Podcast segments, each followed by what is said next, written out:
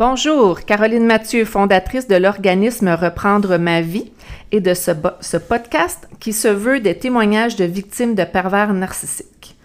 Aujourd'hui, on a la chance d'avoir au micro un homme qui a accepté de partager comment la violence et la manipulation venant de son ancienne conjointe a été présente dans sa vie.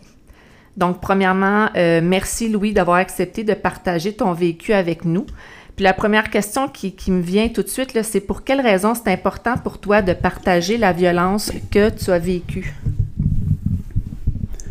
Bon, merci beaucoup, Caroline.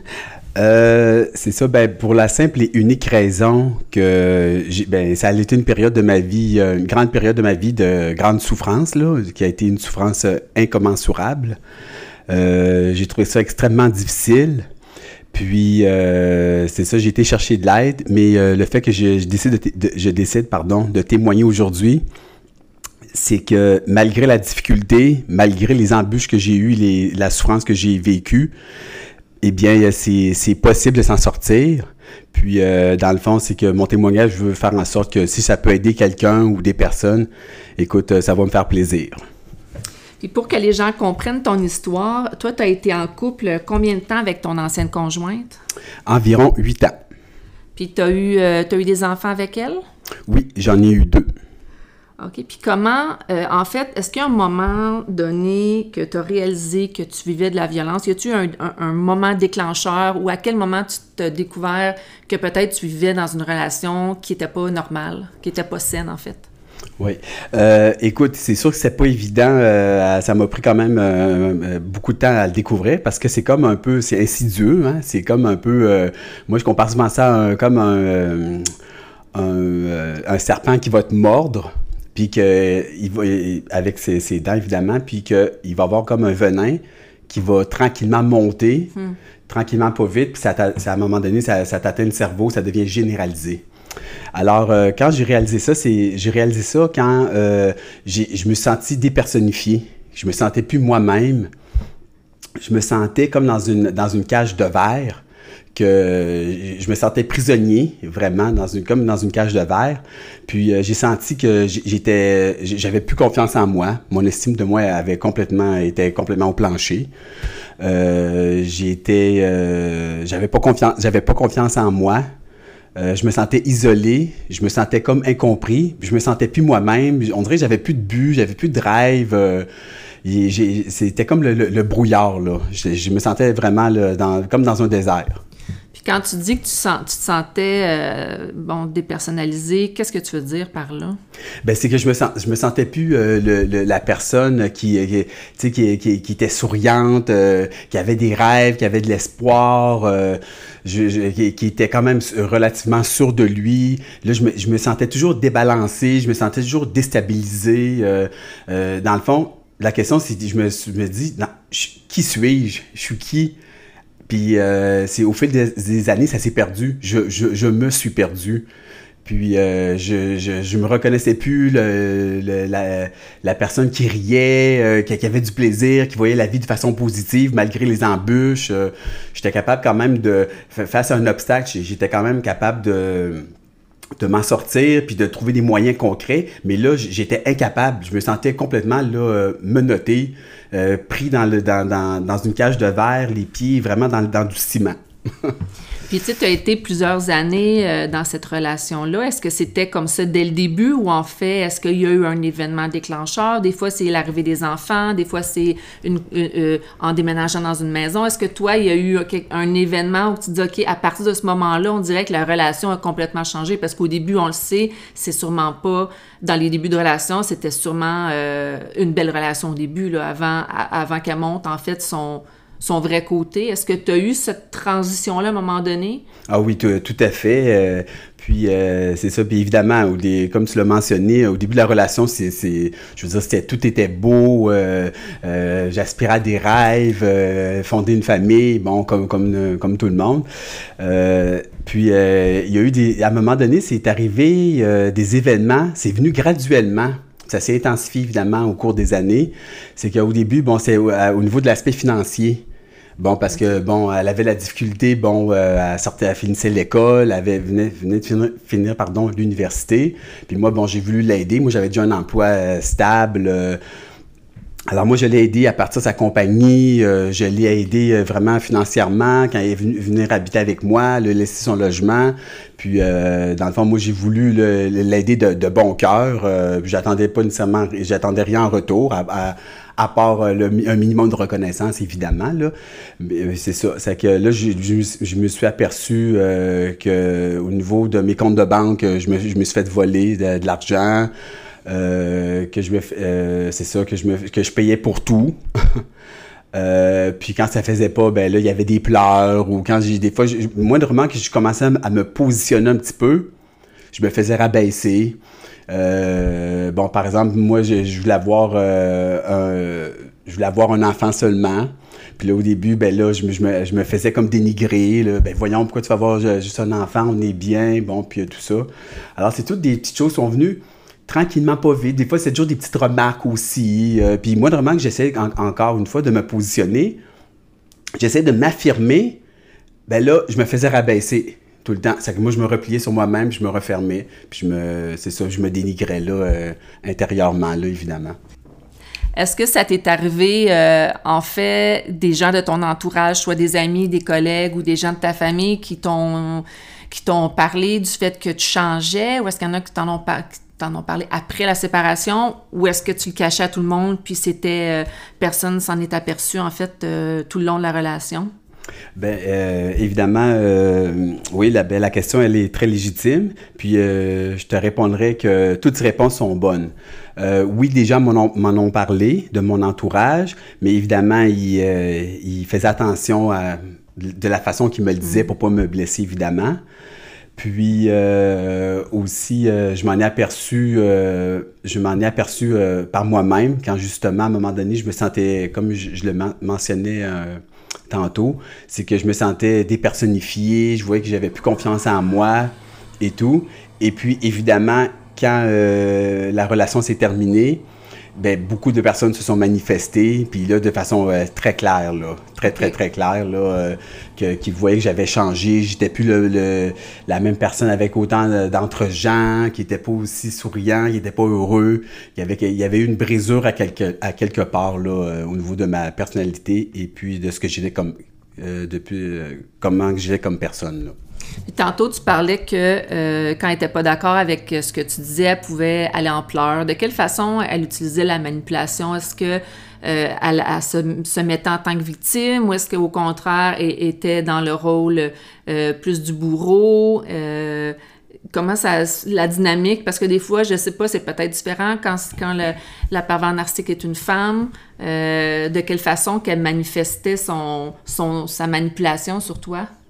Euh, ben c'est ça, c'est que cette manipulation-là, elle était, elle était sournoise, puis c'était pas euh, de façon avec des, des paroles euh, nécessairement bon au niveau de l'agressivité. Bon. Okay. Euh, c'était vraiment là au niveau émotionnel qu'elle venait me chercher. C'était vraiment avec des avec des mots, puis aussi avec des pleurs. Beaucoup beaucoup le pleur là, parce que moi je suis une personne qui, qui était qui est très sensible. Puis elle le savait. Puis euh, la journée qu'elle a, qu'elle a trouvé ce, ce bouton sensible euh, en moi, écoute, euh, elle a pesé dessus, euh, elle l'a exploité de façon euh, incroyable. Alors c'était beaucoup par les pleurs. puis elle, elle, se positionnait souvent en victime. Ah oh, ben là t'es, t'es ben je, je, vais me sentir comme ça. je me sens pas. j'ai l'impression que tu m'aimes pas. Je, je, je, suis là pour toi. C'est, c'est tous des petits mots là doux mais en arrière de, de, de cette douceur-là, c'était, un peu assassin comme, euh, comme façon de faire. Là. Puis c'est qui qui a initié la séparation entre les deux? Euh, ben, je, je, vous dirais que c'est, euh, elle, mais dans le fond, c'est elle, mais dans le fond, comment je pourrais dire ça, c'est que... Elle voulait pas euh, nécessairement, c'était-tu pour te faire réagir? Ou? Elle, elle, voulait pas nécessairement, mais c'est surtout parce que, à un moment donné, j'ai décidé de, de réagir. Là, je lui ai dit que moi, maintenant, là, je, je, je veux que j'ai posé mes conditions qui étaient très, très claires. Par exemple, au niveau économique, j'ai dit tu vas payer ta part il n'y a pas juste moi qui va euh, qui, a payé, je veux dire, les, les comptes. Que là, j'ai mis des j'ai mis des, des, objectifs très, très, très précis, décortiqués. J'ai une bonne discussion avec elle. Puis c'est là que j'ai senti que, que, c'est là que s'est passé quelque chose vraiment là le, le, où est-ce que le point de rupture s'est vraiment fait c'est que là elle a senti qu'elle ne pouvait plus marcher sur les pieds, qu'elle ne qu'elle, avait plus le contrôle. Exactement. Elle avait plus le contrôle Exactement. parce que là, tu, tu répondais. En fait. Exactement. Je m'affirmais maintenant. Parce que je m'étais dit à un moment donné, c'était fini. Euh,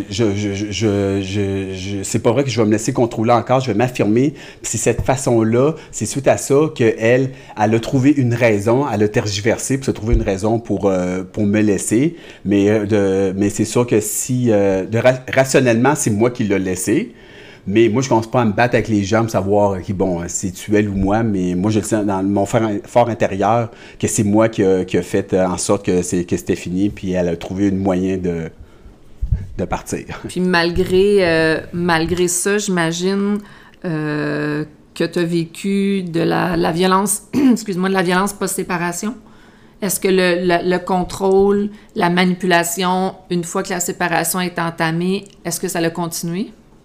Euh, la manipulation? Ouais, comme mettons dans le processus de séparation, dans le processus de la garde des enfants. Ah oui, oui, tout, euh, tout à fait. Euh, elle a, euh, parce que là, elle, me disait là, que par exemple, bon, là, il fallait qu'on on, on, sépare la maison, puis là, elle me disait, ah ben là, je ne pourrais plus voir les enfants, ça va être seulement une fin de semaine sur deux.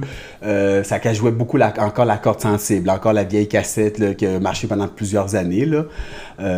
puis c'est ça, puis euh, un, exemple de manipulation euh, aussi, euh, si tu me permets de, de te le dire, c'est qu'à un moment donné, elle m'avait annoncé qu'elle était enceinte.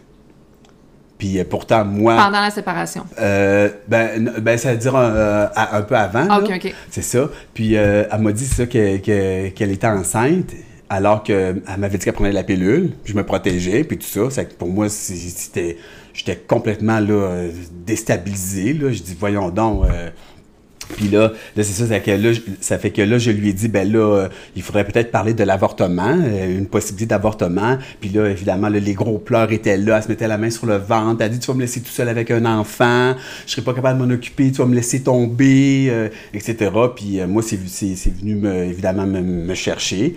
j'ai décidé de, garder l'enfant. Dans le fond, ce que je veux dire, dans le fond, c'est si la manipulation, il y en a eu euh, pendant que j'étais avec elle et après euh, également.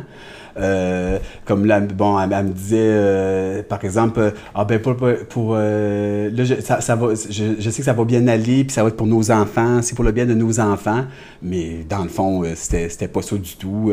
elle, a, elle a voulu m'enlever la maison, j'ai juste de me battre pour pouvoir garder la maison, je devais dormir dans ma voiture. j'ai j'ai euh, c'est ça. C'est que je devais vivre dans ma voiture. Euh, j'avais la difficulté à, pouvoir à, pouvoir parler avec les enfants.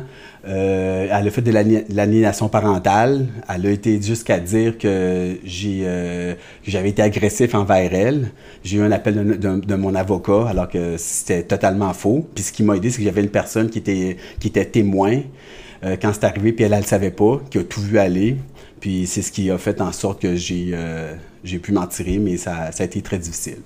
Puis parlons-en, le fait d'être un homme, par exemple, tu parles qu'elle utilisait, qu'elle pouvait inventer des histoires, comme par exemple le fait de dire que c'est toi qui étais, qui était violent.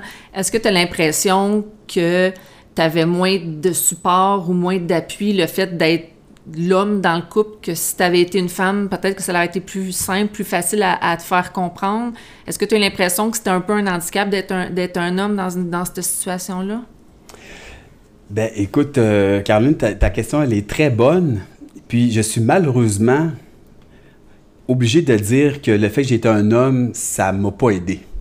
Puis, je, puis, suis pas une personne qui, est sexiste, puis tout ça, mais c'est parce qu'à un moment donné, les faits sont là. Mm. Puis, de ce que j'ai vécu, moi, c'est euh, j'ai fortement l'impression que ça a été quelque chose que je veux contre moi parce que premièrement quand j'ai été de euh, que ce soit en médiation ou euh, que ça a été de, devant les avocats euh, je me faisais je me faisais prendre des fois j'avais l'impression de me faire prendre plus ou moins au sérieux que c'était moi qui était qui, était le méchant puis le grand méchant loup.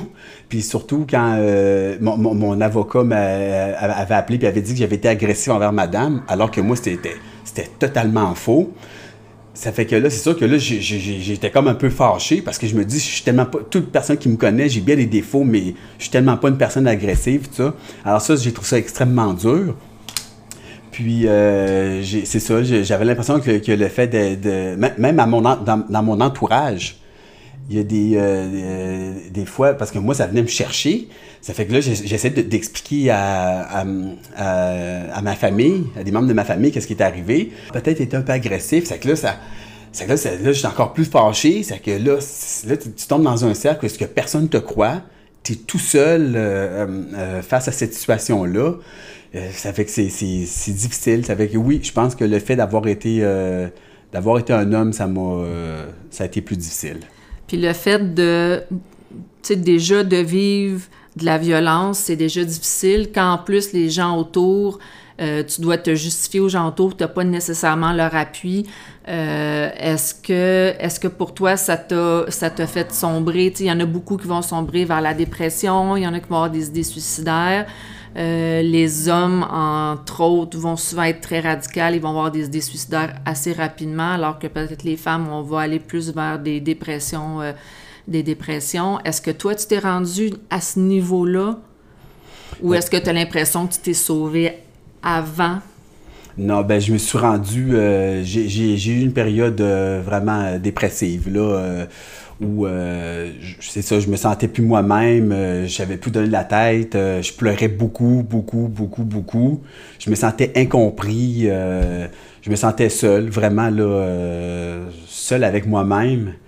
Puis, euh, c'est. Euh, excuse-moi, hein, c'est émotif parce que ça me, ça me rappelle des. Des, ça te ramène dans des endroits. Euh, exactement, exactement. Dans des zones inconfortables. Euh, alors, oui, c'est ça, ça a été. Qu'est-ce qui, qui faisait. C'est tes enfants, j'imagine, qui faisaient que tu as été capable de rester accroché? Ah oui, oui, vraiment. C'est mes enfants qui m'ont qui m'ont fait euh, vraiment m'accrocher à, la vie. Euh, parce que sinon, euh, pour moi, le, je, je, voyais plus, j'avais plus d'espoir. je, voyais que j'étais complètement anéanti. puis aussi, j'ai eu des, j'ai eu des gens aussi qui m'ont aidé, par exemple. J'ai eu un bon support. J'en ai pas eu beaucoup, mais le peu qui était là, euh, ils m'ont vraiment, vraiment, vraiment aidé. Et j'ai eu une excellente intervenante euh, qui m'a aidé dans un organisme, là, euh, franchement, là, qui a pris le temps d'écouter mon histoire. Puis, en parlant de mon histoire, dans le fond, où j'ai où je me suis aperçu que j'étais pris dans un piège, c'est qu'à un moment donné, j'ai été, je regardais un peu j'ai regardé sur Internet, bon, des psychologues puis tout ça. Puis je suis tombé sur, euh, je sais pas si tu la connais, euh, une psychologue qui s'appelle Geneviève Schmidt. Oui, elle a écrit un bon livre d'ailleurs. Oui, exactement. Sur, euh, les exactement, puis je l'ai acheté. Puis euh, c'est vraiment là qu'il y a eu le déclic. C'est vraiment là que je me suis dit, parce qu'à un moment donné, je me posais la question, je me suis dit, est-ce que c'est moi qui ai le problème? C'est moi le problème? J'étais rendu là, je me dis, c'est moi qui ai un problème. Qu'est-ce qui se passe? Parce que pourtant, j'ai eu des relations, euh, j'ai sorti avec d'autres personnes avant, j'ai eu des relations, puis je me suis dit, il y a quelque chose. J'étais pas capable de mettre le mot euh, ou le nom sur cette la problématique, mais il y avait quelque chose qui ne fonctionnait pas, mais j'arrivais pas à savoir c'était quoi exactement. Puis euh, c'est en parlant avec cette madame-là que j'ai discuté avec elle. Puis en, lisant des livres, que là, je me suis aperçu, là, j'étais là, pervers narcissique. Puis c'est tout là, là, j'ai compris, puis je me suis comme senti à quelque part un peu libéré. Je, me, je comprends tout à fait. De mettre, de mettre des mots sur quelque chose que tu as vécu qui est pour nous tellement euh, inconcevable. Quand que tu peux lire des mots puis comprendre avec les mots de quelqu'un d'autre, puis de dire OK, ça existe, c'est pas moi le problème, mais de comprendre ce que tu as vécu avec des mots que des fois on n'est pas capable de, de nommer nous-mêmes parce qu'on est dans l'incompréhension. Mais quand on est capable de lire, puis de voir, puis de mettre des mots là-dessus, je pense que c'est le début d'une guérison. Exactement. Quand on est capable de, de, de nommer et de comprendre ce qu'on a vécu. Exactement, tu as tout à fait raison. Puis j'ai l'impression aussi, des fois, j'ai ça que je, disais à des, euh, à des gens de mon entourage, j'ai comme l'impression que euh, euh, je, je m'attaquais à un fantôme sans visage. On dirait que il n'y a, pas de mots, c'est pas tangible, c'est pas quelque chose que tu peux toucher, mais c'est ça, puis quand j'ai vu ce, j'ai entendu ce terme-là, cette problématique-là, pervers narcissique, mon Dieu, que là, là, ça a été le début là, vraiment du, euh, de la guérison, là, comme tu mentionnais tantôt. Puis quand tu parles de l'aliénation parentale, parce qu'il y en a beaucoup qui le vivent là, avec les pervers narcissiques, en fait, c'est un classique. Là. Euh, toi, ça s'est manifesté comment ou comment ça s'est passé? J'imagine que c'était peut-être. Euh, euh T'es-tu allé à la cour et tout ça pour. Euh, est-ce que tu étais mariée, en fait? Non, non. OK. Mais tu devais aller à la, à la cour pour euh, la garde des enfants et tout ça. Est-ce que c'est à cause de ce cheminement-là qu'il y a eu l'aliénation parentale? Euh, non, ben, Ou ça aurait eu lieu de toute façon, tu penses? Euh? Euh, ça aurait eu lieu de toute façon. c'est comment ça a commencé? Moi, c'est que j'ai été en médiation. Au début, c'est la, bon, il y avait une belle bonne volonté de, des deux côtés. Puis là, qu'est-ce qui est arrivé en médiation? Ben, c'est que moi, j'arrivais avec des documents, j'arrivais avec des faits concrets.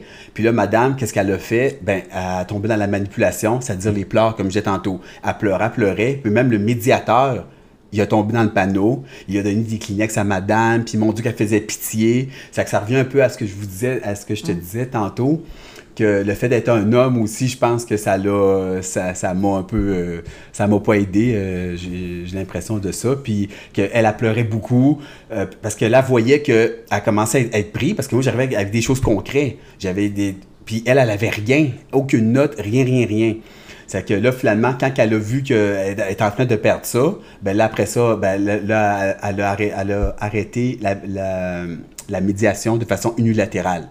J'ai reçu un courriel euh, du médiateur comme de quoi, bon, madame ne voulait plus y aller, euh, que c'était terminé. Alors là, c'est là que là, elle, elle m'a elle, avait un avocat, elle m'a traîné en cours.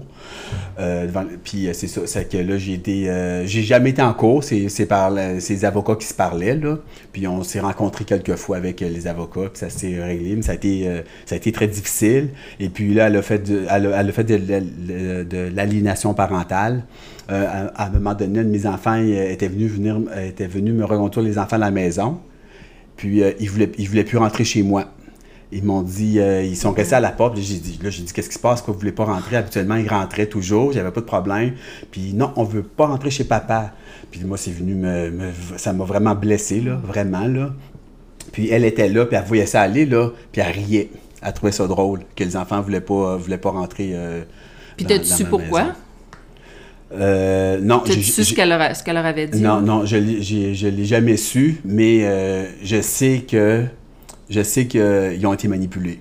Je veux dire, j'avais parlé avec mes enfants euh, par après, puis euh, j'ai vu là, que je sais que ça venait pas d'eux, là. Je le savais, là. Puis t'en as-tu eu des exemples? T'as-tu eu euh, des, des, enfants qui t'ont dit, dit, à un moment donné, maman a dit ça de toi ou ça de toi? Mm, mm. Oui, à un moment donné, j'avais j'avais fait j'avais fait couper les cheveux de, ma fille, puis elle, elle, puis ma fille elle m'a répondu euh, ben maman a dit que c'est pas beau, euh, que, que c'est pas beau ce que la coupe de cheveux que tu m'as faite. Alors c'est toutes des petites choses comme ça là. Mais, puis euh, moi j'ai jamais embarqué dans le fait de, dénigrer leur mère devant eux. Ça jamais j'ai embarqué dans ce jeu-là, c'est la pire pire chose. Je vais t'avouer que c'est pas c'est pas toujours évident, mais pour, euh, pour le bien des enfants et pour mon bien personnel, j'ai jamais mieux. De... Moi, je me suis dit, faut pas que j'embarque là-dedans. Pas parce qu'elle a fait ce jeu-là qu'il faut que j'embarque là-dedans, parce que justement, c'est la manipulation. Alors, euh, j'ai jamais embarqué là-dedans. Puis toi, tu sais, vu qu'elle t'avait accusé d'avoir été, euh, d'avoir été violent, est-ce que T'as-tu de la DPJ? T'as-tu des intervenants qui sont venus pour. Est-ce qu'elle a essayé de t'enlever la garde des enfants avec cette affirmation-là? Parce que j'ai déjà rencontré aussi un, homme, mais il n'est pas dans les podcasts, mais que lui, c'était son, ancienne conjointe. Euh, a fait semblant, avait inventé une histoire que lui avait été violent avec les enfants pour lui enlever complètement la garde des enfants. Mais c'était de la manipulation, puis ils ont été capables. Tu sais, lui, c'était la DPJ était rentrée, il avait perdu la garde de ses enfants jusqu'à temps que quelqu'un enregistre la mère qui disait qu'elle avait inventé l'histoire. Et là, il a récupéré la garde des enfants. Mais toi, est-ce que c'est quelque... est-ce qu'elle a essayé de t'enlever la garde en jouant sur le fait qu'elle c'était la femme puis que toi tu étais un, homme agressif? Elle a essayé de jouer là-dessus ou pas? Elle n'a pas poussé plus que ça? Euh, Non, elle n'a pas, euh, elle a pas poussé plus que ça. Euh, parce que moi, quand j'ai dit à mon, à mon avocat de l'époque que c'est ça, que moi j'avais un témoin qui était très, très crédible, qui était constable, qui était policier, alors, euh, moi, j'ai dit, il n'y a pas de problème, elle va aller témoigner euh, demain matin. C'est que ça s'est arrêté, ça s'est arrêté là. Mais euh, oui, effectivement, là, pour répondre à ta question, elle a essayé de m'enlever les enfants, mais d'une autre façon, détournée. C'est que moi, j'ai un horaire atypique. Puis, ce qu'elle a essayé de faire, c'est qu'elle a joué là-dessus le fait que j'avais un horaire atypique, euh, pour les enfants, ça allait être trop difficile, c'était pas stable. Il y, en a beaucoup qui ont des horaires atypiques, là. je, sais, je sais. Puis là, c'est ce que j'avais dit à mon, à mon avocat. J'ai dit à l'époque, j'ai dit, écoutez, il y, a, plein d'horaires atypiques, des pilotes d'avion, euh, des infirmières, euh, ambulanciers, les coiffeuses, etc. Ben ça fait que j'ai dit, je suis pas le seul qui a un horaire atypique, là. Alors, elle a essayé de jouer là-dessus. Puis moi, j'ai été obligé de me défendre beaucoup pour prouver que j'étais capable de, m'occuper euh, de, euh, des enfants. Puis je, je veux dire, j'en avais, euh, avais un, quand j'en avais juste un au début, bien, lui, j'ai dit qu'il était habitué de toute façon à, cet horaire-là.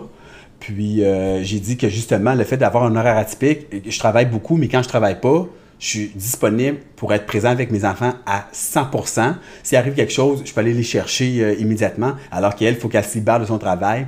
C'est que j'ai toujours de me battre vraiment. C'était vraiment par rapport à ça qu'elle a essayé de m'enlever les enfants. C'est par rapport au fait que j'avais un horaire atypique. Puis maintenant, est-ce que tu vois dans tes, euh, dans tes enfants, ils ont, ils, ont, ils ont, grandi un peu, est-ce que tu, est-ce que tu sens qu'ils ont été témoins de ça? Est-ce que, est-ce que tu penses qu'ils gardent des séquelles? Euh, est-ce qu'ils subissent encore de l'aliénation parentale, par exemple? Est-ce que tu sais si encore ils se font dire des, trucs négatifs euh, de papa quand ils sont chez leur mère? Ou? Euh, je te dirais que ben, ma, plus jeune, elle, était trop petite, là. Elle, non, je pense pas. Puis mon plus vieux,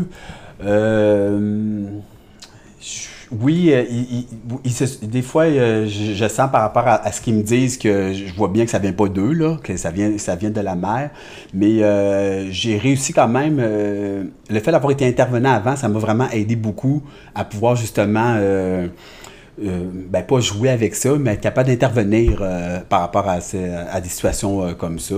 Puis je m'étais, j'éteignais ça assez, assez rapidement.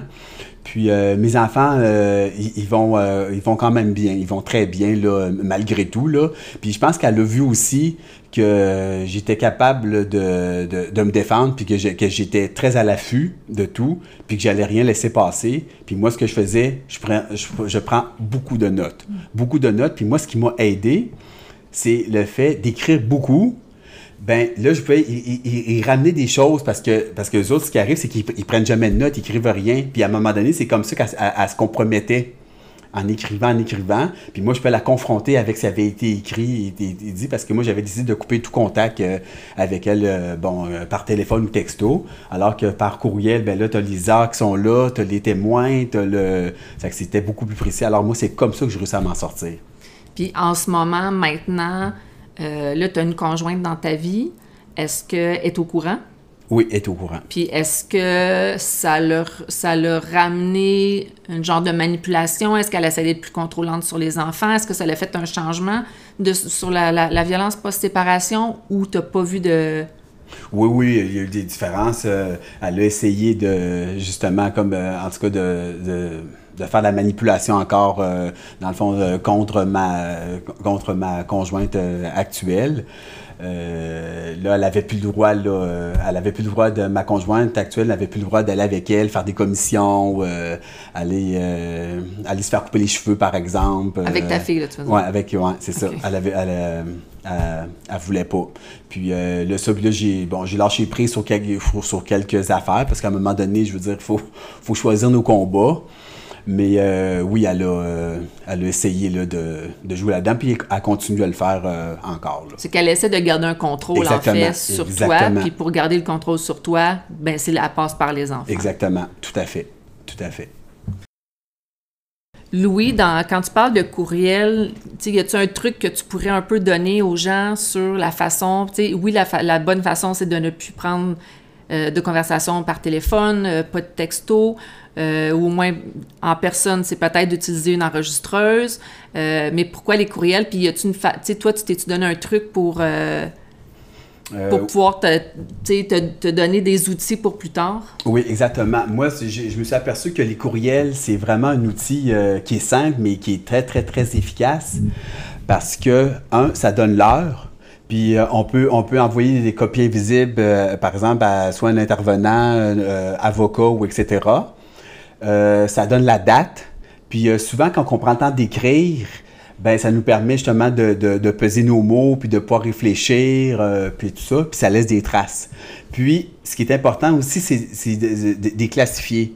Par exemple, comme moi, j'ai classifié, par exemple, euh, bon, une, une section, c'est par rapport, bon, convention, une section par rapport, bon, facture d'enfant, euh, puis aussi une section, comme tout catégoriser nos, nos les. Euh... faire des dossiers, en ouais, c'est ça, se faire des dossiers, exactement. Exactement.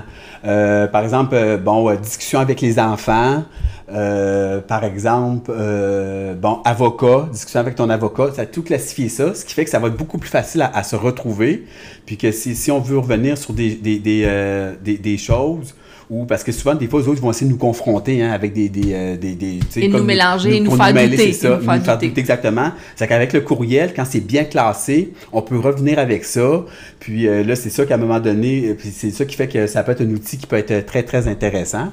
Parce qu'elle, elle, va, des fois, elle va dire Ah, oh, j'avais dit telle chose alors que c'était pas vrai. Alors là, moi, ce que je fais, c'est que je lui je fais un copier-coller de, de ce qui avait été dit. Puis euh, là, à ce moment-là, ben là, c'est plus difficile pour elle à ce moment-là de, de, naviguer là-dedans.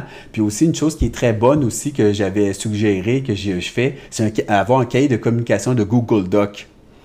on fait des écrits, comme à chaque fois que moi j'ai ma garde, j'écris ce que j'ai fait avec les enfants, euh, euh, qu'est-ce qui s'est passé. Et puis, elle aussi. Puis ce qui fait, c'est que moi, j'ai le contrôle sur le cahier de communication. Ce qui fait qu'elle, elle ne peut pas effacer. Elle peut seulement être éditeur.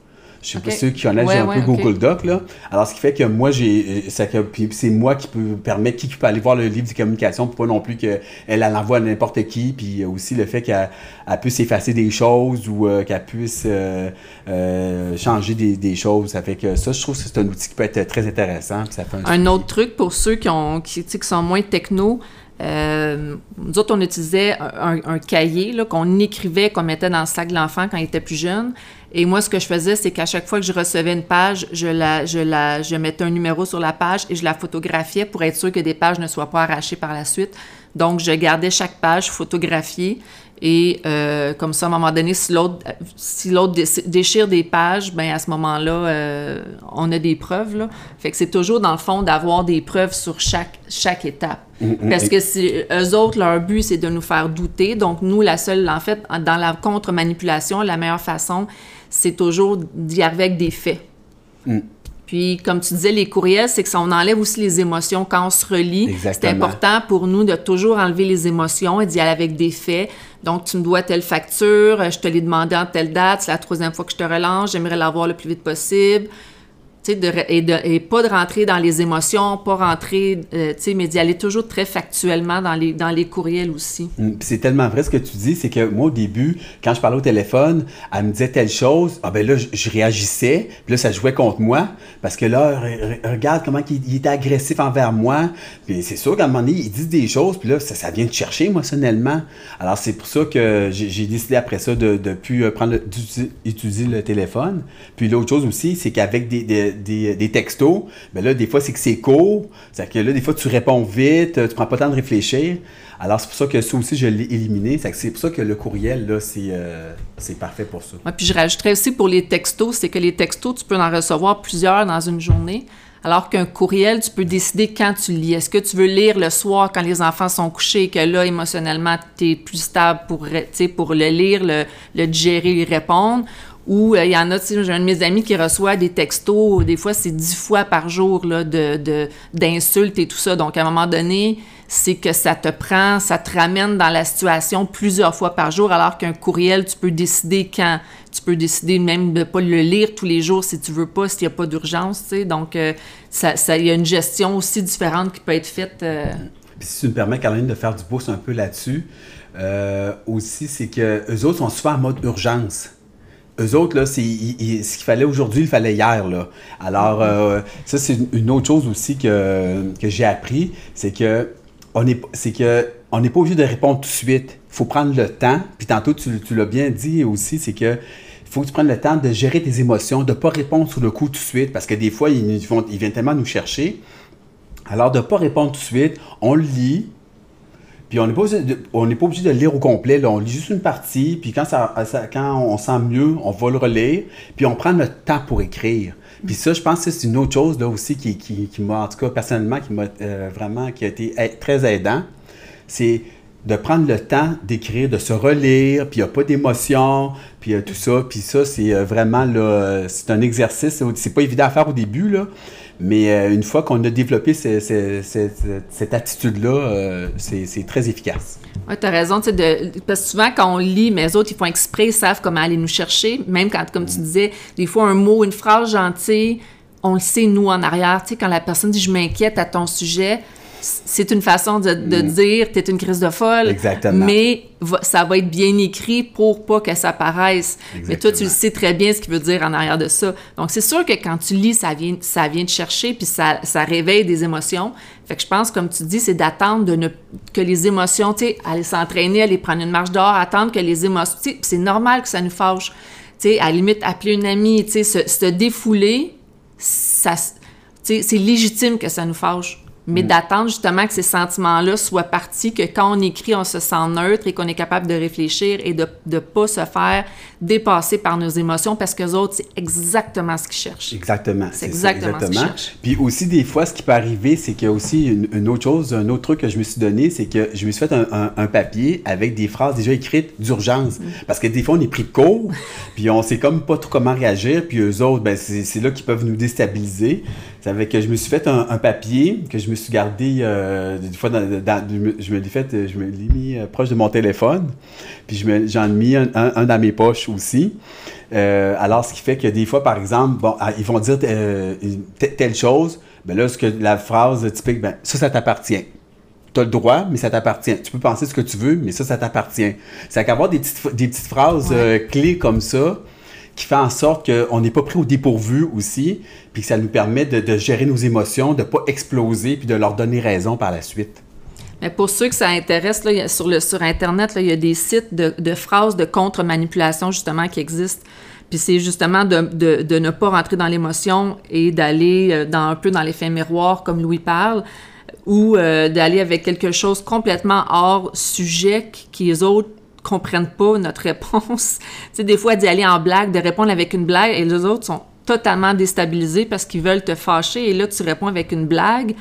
Euh, ils comprennent plus rien. Et là, c'est vraiment des, des, trucs de contre-manipulation, mais c'est super intéressant, ou de l'écrire, puis de, se le coller dans le miroir, ben, quand on n'a pas d'enfants qui lisent, là, et de se les remémorer pour euh, toujours être prête, parce que, tu sais, veut, veut pas, tu t'es confronté quand même à la voir quand tu échanges les enfants, quand mm. tu sais, fait que veux, veux pas, tu sais, même si tu veux minimiser, tu n'as pas le choix à un moment donné de la croiser, puis c'est les moments, tu sais, elle va attendre ces moments-là propices pour justement essayer de, de, de, te faire réagir pour voir si tu es encore capable de te contrôler, tu sais, fait que ces phrases-là peuvent être bonnes dans n'importe quel moment. c'est ça, exactement. Puis aussi, un autre truc que je, euh, que je, je peux euh, donner, suggérer, c'est aussi de jamais se retrouver le moins possible tout seul avec eux. Par exemple, moi, la garde d'enfants, au début, quand il, y a eu de l'aliénation parentale, ça s'est arrivé chez nous, devant ma maison. C'est que moi, je, me suis dit plus jamais. Alors, ce que j'ai demandé à mon avocat, moi, j'ai fait ça, j'ai voulu que ça, soit fait, ça se fasse dans un endroit neutre. Alors, quand c'est dans un endroit neutre, bien, premièrement, tu as des témoins, tu peux avoir des caméras qui peuvent être là. Alors, comme ça, puis ça te permet de gérer ton émotion. Puis la personne, euh, le ou la pervers narcissique, ben, va, il va sentir que là, il, euh, est surveillé. Parce que les autres, ils travaillent souvent en catimini, là. Puis aussi, par exemple, quand j'ai des rencontres, admettons, à, à l'école avec les enfants, ben moi, ce que je fais, c'est que je rentre jamais dans le local, dans, l'école. Je vais rentrer dans l'école quand il va y avoir des gens ou il va y avoir des témoins. Je vais toujours faire rentrer en premier ou je vais m'asseoir moi en premier. Mais jamais se retrouver tout seul avec ces gens-là. Jamais, jamais, jamais. Puis de pas hésiter de, de prendre de, aussi d'avoir de prendre des photos des fois euh, aussi parce que comme moi à un moment donné elle m'a accusé que dans un j'étais dans un endroit neutre puis elle m'avait accusé que j'avais dit des propos devant les enfants que j'avais supposément entre guillemets je m'excuse du terme mais pété ma coche alors que c'était totalement faux. C'est ce que j'ai fait, j'ai pris une photo d'où est-ce que j'étais. J'ai pris une photo de comment les enfants étaient assis. J'ai fait, puis avec une application, j'ai montré où c'était où c'est fou, là, mais il faut presque que tu, faut tu développes des trucs comme ça. C'est comme ça que je m'en ai sorti. Puis de ne pas hésiter d'avoir des enregistrements aussi. Mm. Euh, c'est ça. Puis euh, des fois, il y a des applications aussi qu'on peut enregistrer sur, le téléphone, à leur insu. Avoir une enregistreuse. Bref, de s'outiller de, de, de faut, de, faut devenir enquêteur, là. C'est pas compliqué, là.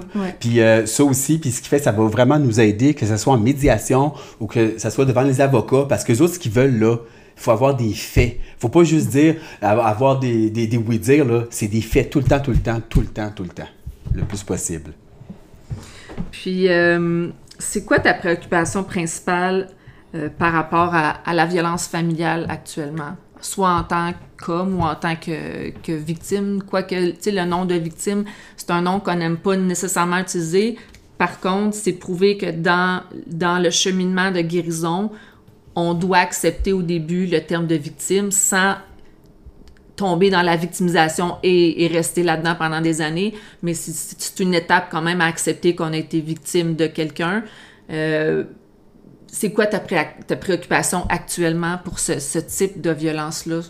Bien, ma préoccupation, moi, c'est mes enfants. Parce que euh, des enfants, je veux dire, c'est naïf, ça n'a pas d'expérience de vie. Euh, bon, alors moi, c'est vraiment, mes, vraiment les enfants. Puis ça, ça a l'air bizarre à dire, mais bon, je sais, c'est pas génétique, mais j'ai peur qu'ils deviennent. ma plus grande peur, c'est qu'ils deviennent comme elle, mm. qu'ils deviennent pervers narcissiques. Puis moi, c'est ma plus grande hantise. Puis j'essaie de pas en faire une obsession. Là, aujourd'hui, c'est moins pire. Là. Bon, je suis capable de relativiser les choses. Mais c'est une des plus grandes inquiétudes que j'ai, qui deviennent manipulateurs, euh, qui essayent euh, de, de tu sais, de, c'est ça, de, ça, de, la manipula qui, deviennent des manipulateurs, qui essaient d'amadouer les gens pour obtenir ce qu'ils veulent. Euh, puis même qu'avec mes enfants, des fois, quand ils vont me dire des choses, je vais leur dire, puis je leur apprends tranquillement pas vite à c'est quoi la manipulation. Là, je vais, je vais dire, par exemple, euh, écoute, euh, ce, que tu me dis là, je vais dire, si tu veux écouter la télévision, tu n'as jamais le demander. Tu n'es pas obligé de dire, papa, est-ce que, est que je pourrais écouter la, télévision, s'il vous plaît? Plutôt que me dire, oh papa, je t'aime, puis venir me faire un colleux, puis euh, tourner autour du pot un peu. Ça fait que c'est des, ça a l'air niaiseux, hein, mais c'est des choses comme ça que je leur apprends. J'ai dit, écoute, j'ai dit, au pire, ça va être un, ça va être un non. C'est le pire qui peut arriver. Puis je vais t'expliquer le pourquoi.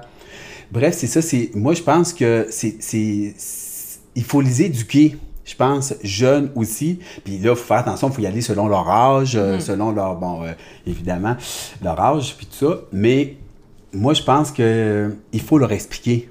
Leur apprendre c'est quoi, c'est, quoi faire une demande qui est dite normale versus une demande de manipulation.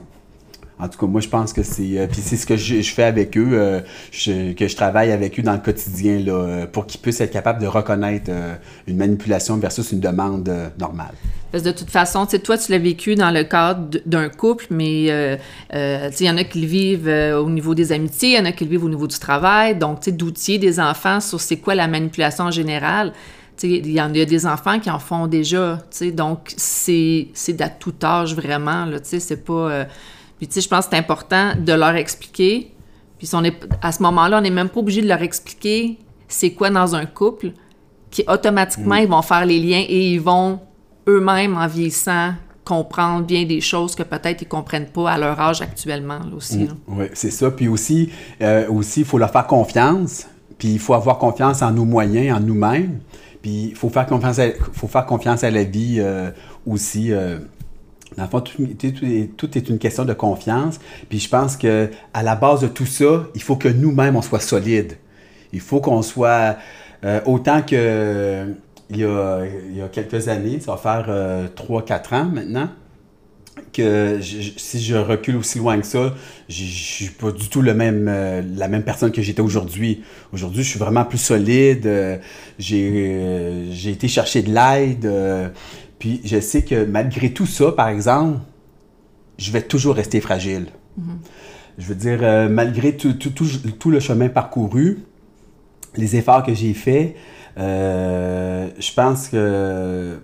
Ben, pas je pense, je, je, ben, je vais toujours rester fragile par rapport à ça. Puis il va toujours falloir que, que je fasse attention de ne pas retomber dans un peu le syndrome Mère Teresa qui, qui veut aider les gens. Ça fait que on, on apprend sur soi-même, puis euh, c'est ça. Puis il faut pas se gêner d'aller chercher de l'aide. Mais justement, avant de terminer, quand tu parles d'aller chercher de l'aide concrètement, est-ce que tu as des noms d'organismes que tu es allé voir euh, euh, dans ta région?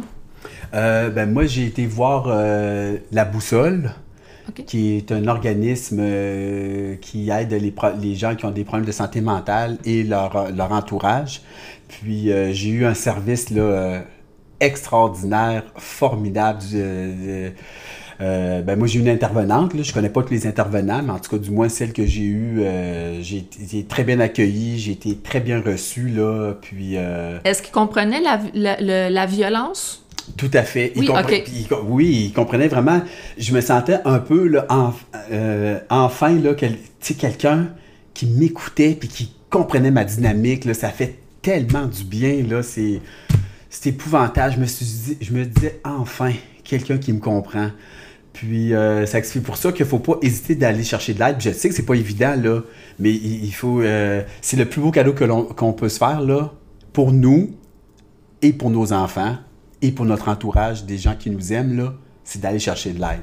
De ne pas hésiter. Moi, je veux dire, j'ai pleuré, puis j'ai pas peur de le dire, là. J'ai pleuré, j'ai été en congé de maladie, euh, j'ai fait tous les temps.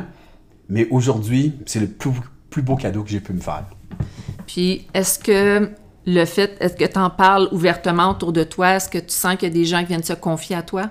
Oui, oui. Puis que, par exemple, tu fais comme, OK, finalement, il y a beaucoup de gens dans mon entourage que peut-être je soupçonnais pas qui vivent ou qui ont vécu des situations semblables à la mienne et que là, tu as l'impression de sortir d'un isolement aussi en même temps? Exactement, tout à fait. Parce qu'on sent, comme je disais euh, au début, c'est qu'on sent comme dans une prison de verre. On, a l'impression qu'on est tout seul, on ne comprend pas ce qui se passe, on est complètement déstabilisé, nos repères sont, sont perdus.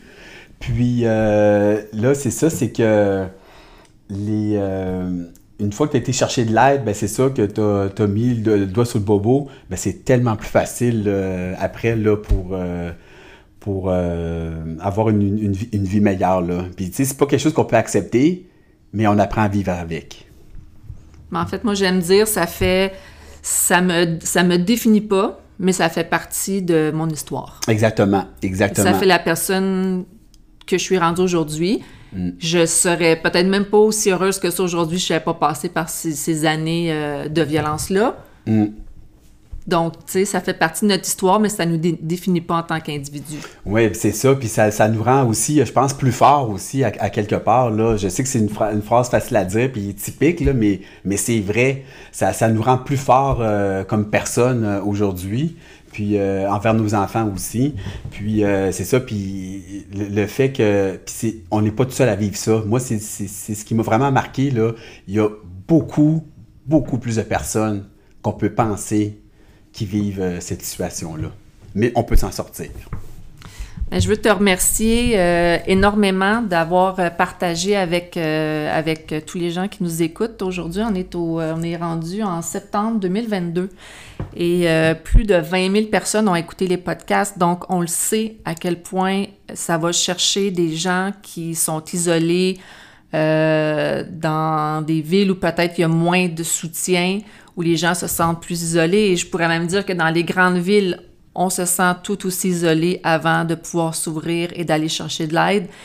Et donc, ce, témoignage-là va sûrement aider des gens, euh, sûrement plusieurs personnes vont s'identifier et le fait que tu sois un homme et que tu en parles, je pense que ça va aider beaucoup aussi les, les hommes qui vivent cette situation-là et qui en ont probablement peut-être même honte de savoir qu'ils sont pas seuls puis de savoir qu'il y a de l'aide qui existe pour les hommes et que vous êtes accueillis quand même à, à, bras ouverts euh, dans cette situation-là. Donc, euh, un gros, gros merci à toi de ton honnêteté et de, de t'avoir euh, euh prêté à, cette, à cette entrevue. Puis, pour les gens, en fait, merci d'avoir été à l'écoute. Si vous avez besoin d'aide, n'hésitez pas à appeler SOS Violence Conjugale. Ils sont ouverts. il y a, quelqu'un au bout du fil 24 heures sur 24, 7 jours sur 7 et par texto aussi. Le numéro de téléphone est le 1-800-363 90 10 1 800 363 9010 si vous habitez la province de Québec. Puis, euh, vous pouvez aller aussi chercher de l'information sur le sujet de notre site pervers-narcissique-québec.com. Il y a un onglet ressources où il y a plusieurs livres euh, qui sont suggérés. Il y a des ressources euh, locales aussi pour les gens de la région de Québec. Et pour les nombreuses personnes qui nous écoutent en Europe, vous pouvez m'envoyer sur le site Internet des ressources qui existent dans votre coin que je pourrais rajouter aussi pour le site Internet parce que c'est un sujet qui est est euh, beaucoup abordé de votre côté de l'océan. Donc, euh, merci beaucoup, Louis, puis je te souhaite euh, que du bonheur pour la suite. Merci beaucoup.